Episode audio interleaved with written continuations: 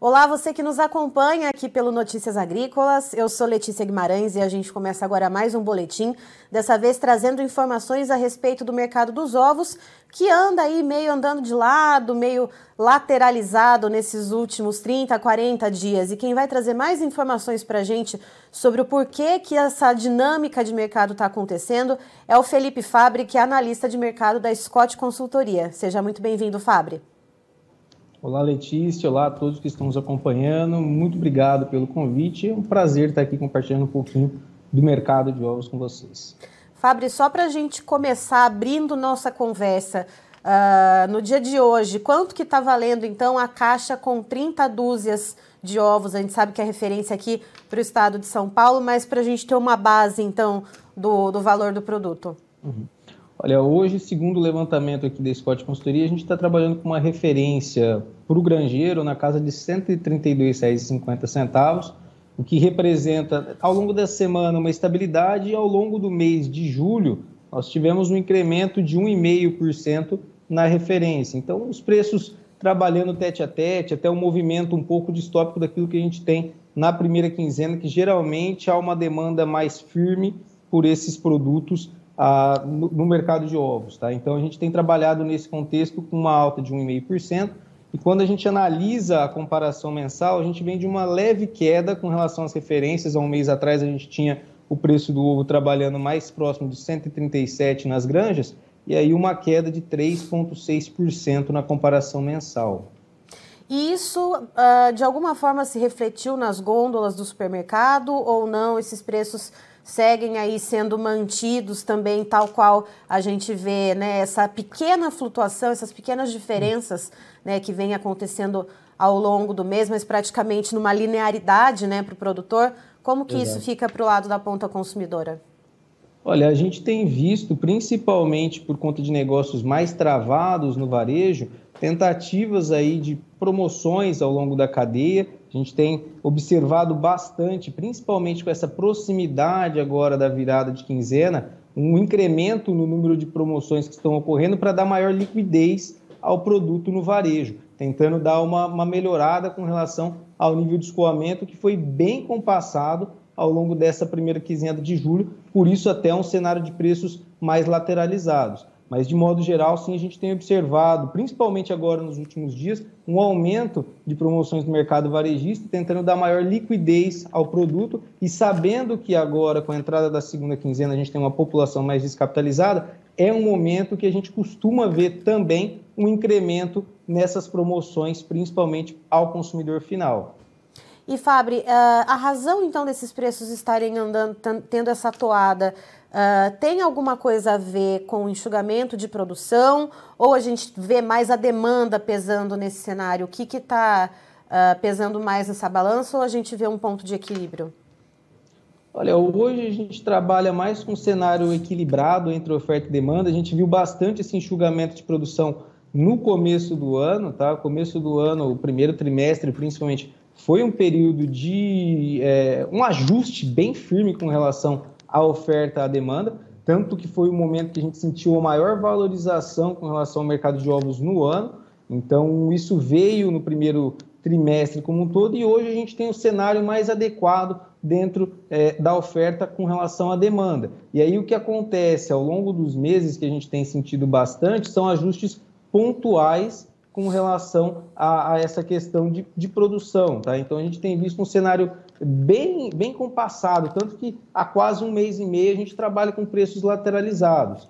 E aí, um ponto que a gente tem que ter de atenção, olhando para daqui em diante, né, é a questão dos custos de produção. A gente está com um cenário mais positivo ao avicultor daqui em diante, e isso pode acabar influenciando a questão de, de oferta, né? Esse é o ponto que a gente tem que ter de atenção daqui em diante.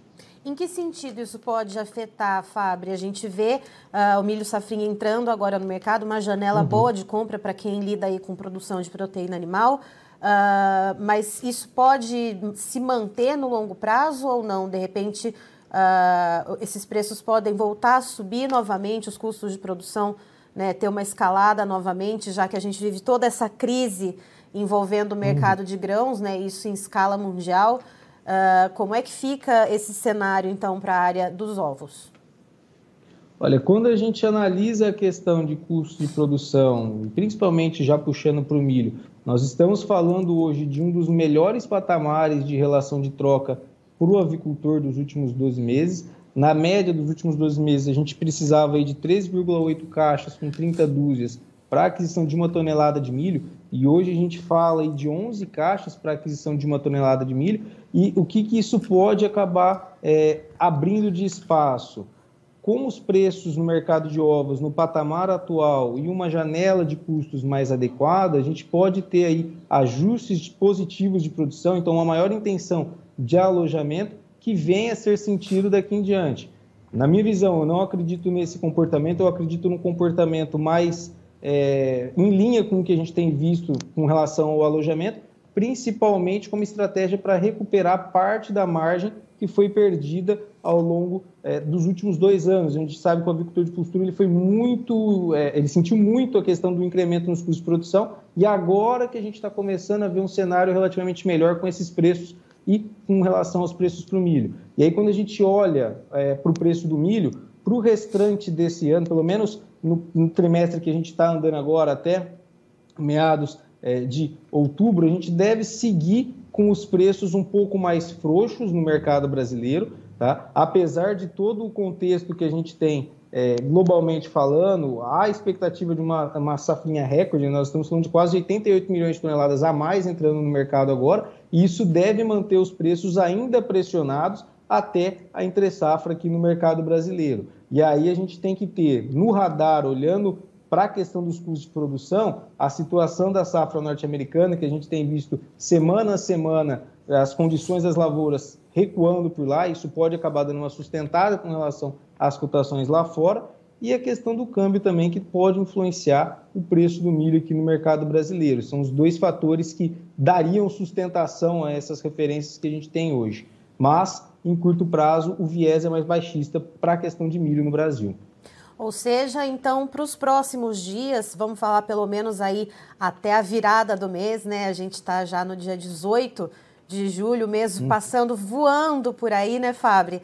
Então, a gente pode Exato. esperar o quê? Os preços uh, pagos ao produtor se mantendo ou não? O que, que a gente pode esperar nesse sentido, já que a questão dos custos de produção você já pontuou que deve se manter aí com essa relação de troca boa, pelo menos para o milho?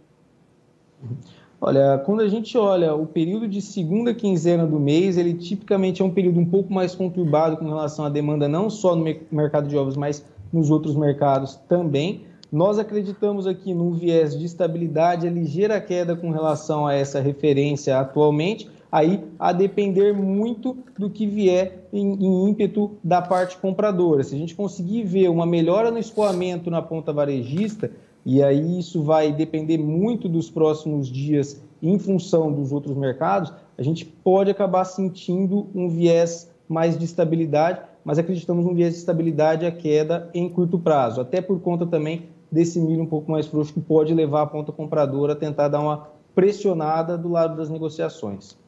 Certo, Fabre, muito obrigada pela sua participação aqui com a gente. Você é sempre muito bem-vindo aqui no Notícias Agrícolas. Eu que agradeço, Letícia. Muito obrigado a todos. Um ótimo dia, uma ótima tarde. Obrigada.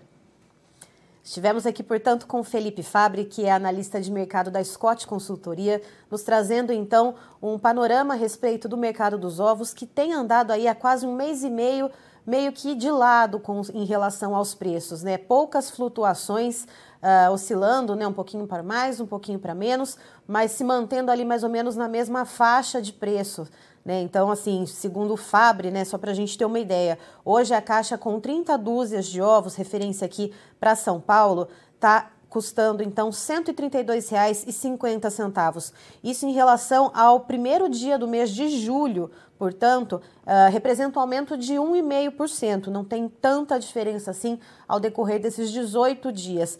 Uh, e quando a gente olha em, em relação ao mês anterior, ao mesmo dia, então, do mês passado, do mês de junho, há uma queda de 3,5%. Ou seja, né, passou, passando então uh, da faixa dos 137 reais a caixa com 30 dúzias para 132 reais preço aí caminhando então de lado.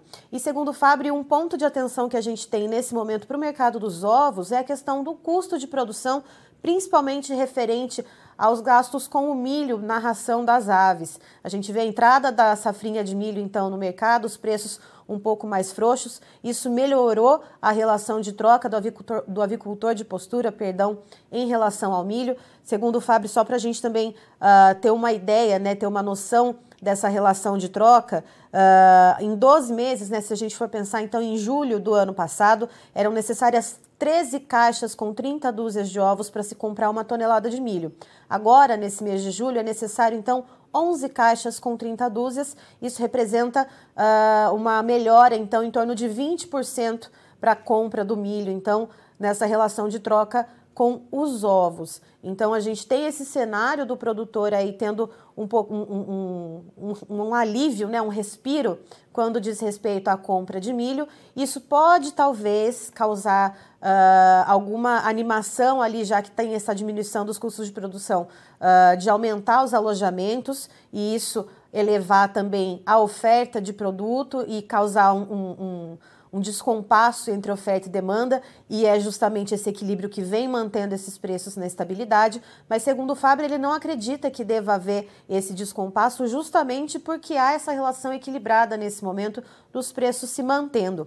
E até o final do mês, segundo ele, a expectativa é de que o mercado opere então com estabilidade ou leves quedas, de acordo então com o que for uh, feito com a dinâmica do consumidor em relação às compras. Então, lá na ponta final, já que final de mês, pessoas mais é, descapitalizadas e também o varejo fazendo promoções. Então a gente tem que ver como vai ser o escoamento desses produtos, como que vai ser a demanda para os ovos para saber, portanto, como que vai ficar a questão de preços.